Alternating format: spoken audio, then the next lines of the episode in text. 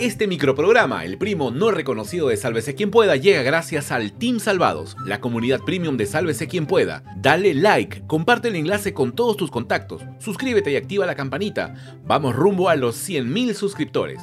Desde 5SO, tú también suscríbete y únete a esta gran comunidad premium. Sálvate y sálvanos. Amigos, martes, no te cases ni te embarques.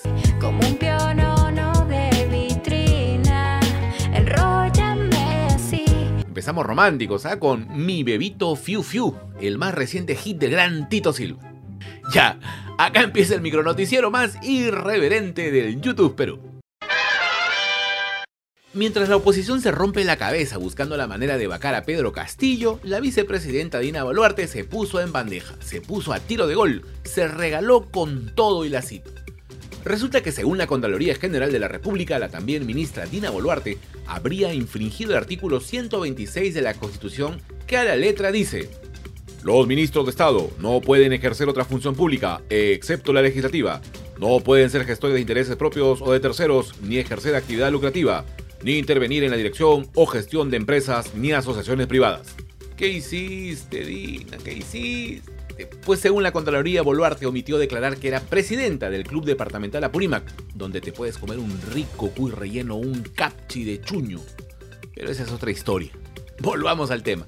El órgano de control señala que cuando ya se desempeñaba como ministra de Desarrollo e Inclusión Social, Dina Boluarte suscribió documentos de carácter público como presidenta del Club Apurímac, incurriendo así en infracción constitucional. Desde Switzerland, Boluarte utilizó su cuenta de Twitter para defenderse. Ella asegura que antes de ser nombrada ministra solicitó licencia como presidenta del Club Apurímac y vicepresidenta de la Asociación de Clubes Departamentales del Perú. Oye, lo mismo dijo en la RENIEC, ¿no? Dijo que los documentos que firmó luego de ser nombrada como ministra obedecieron a las gestiones para la sucesión de su reemplazo en dichas organizaciones. ¿Qué dijeron desde la bancada de lápiz? Todo lo que tenga que investigarse se tiene que hacer dentro del marco de la reserva, la transparencia y la justeza necesaria. Necesitamos que todas estas denuncias, como siempre lo hemos señalado, sigan de manera rigurosa los criterios de objetividad. Si la Contraloría General de la República ya ha hecho público este informe de manera clara, creo que existen los mecanismos adecuados. La bancada de Avanza País anunció que presentará una denuncia constitucional contra Dina Boluarte quien no solo podría ser destituida, sino también inhabilitada para ejercer cualquier cargo público. Y ahora, si va a Castillo o si renuncia, ¿quién asumiría? ¿La hermana de la gringa Inga? O sea, Martí Carmen. Tremendo lío, ¿eh? En la noche de ayer también hemos tomado la decisión de hacer algunos cambios ministeriales y los próximos días vamos a seguir haciéndola porque nuestro gabinete, nuestros ministros están en constante evaluación. Los ministros se deben al pueblo. O sea que el profesor piensa seguir parchando el gabinete. Ya se sabe que en este gobierno el principal requisito para ser ministro es ser peor que el anterior, ¿ah? Pero claro, siempre están los ministros que no solo defienden al presidente Castillo, sino que tienen el atrevimiento de compararlo con el Tigre Gareca. ¿No me creen? Escuchen a mi tío Montoya. Estamos en un periodo de progreso, de evolución y el presidente está afinando. Hasta el tigre Gareca está mejorando. Su, no, no, siempre son los mismos, siempre ver cambios. Ministro, no porque sean malos. Pero cuando se trata de ser peor, siempre aparece el ministro más patero y más franelero de esta gestión. Sí, hablamos de ti, hablamos de ti, Alejandro Salas.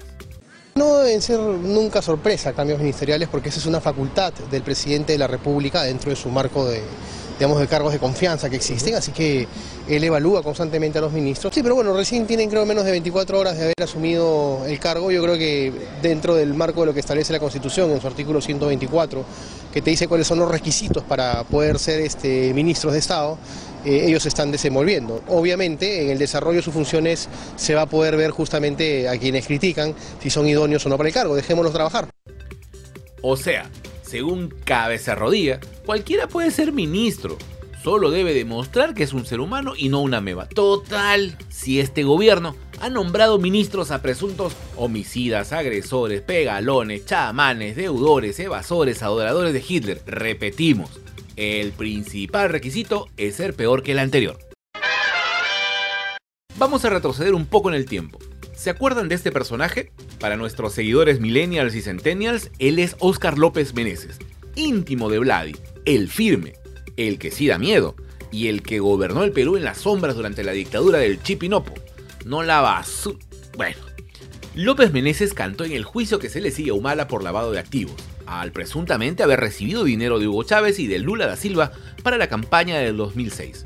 The Real Communists in the World. Él había recibido apoyo del gobierno de Hugo Chávez para ambas campañas y también de eh, empresas ligadas privadas al expresidente Lula da Silva de Brasil. Obviamente, cuando le preguntaron cuál fue su función en la campaña, López Meneses dijo que casi casi solo iba a saludar a Ollanta, es decir, un amigo que lo apoyó con una pancarta.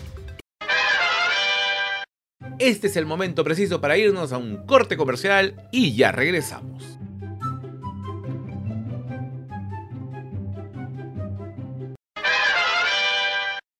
El cambio de ministro del Interior casi siempre trae cambios en la cúpula de la Policía Nacional. Esta vez no fue la excepción, según nuestras fuentes. Sí, también tenemos, ¿ah? no solo hacemos un resumen de otros medios, como dicen los envidiosos.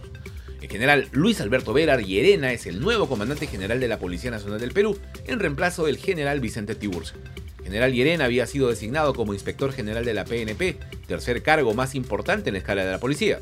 Según nuestra fuente, la salida de Tiburcio habría sido por pedido del nuevo ministro, debido a que las capturas de los dinámicos del centro avanzan a ritmo de tortuga.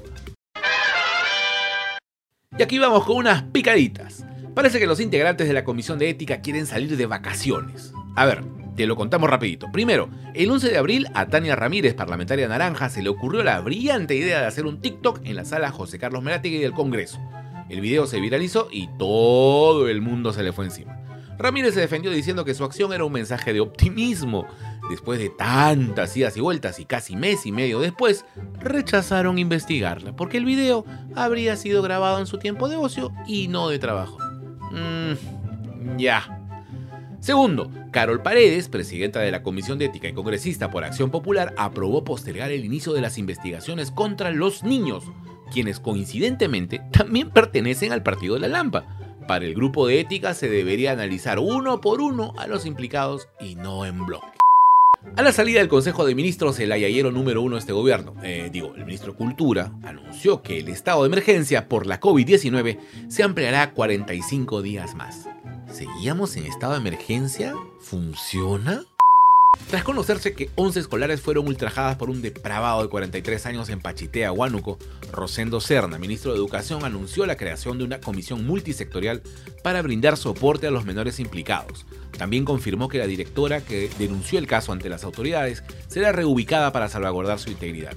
Para los responsables, juicio y cárcel inmediata. No esperemos que salgan por exceso de carcelería. Listo, nos vamos. Si te gustó, dale like, comparte el enlace con todos tus contactos, suscríbete y activa la campanita. Vamos rumbo a los 100.000 suscriptores con tu ayuda. Y si quieres ser parte del equipo de producción, únete al Team Salvado desde 5 soles. Si no sabes cómo, en la caja de descripción te dejamos un link con un rico tutorial. Y si no quieres, al menos mójate con un yape o un plin, pues bebito fiu fiu.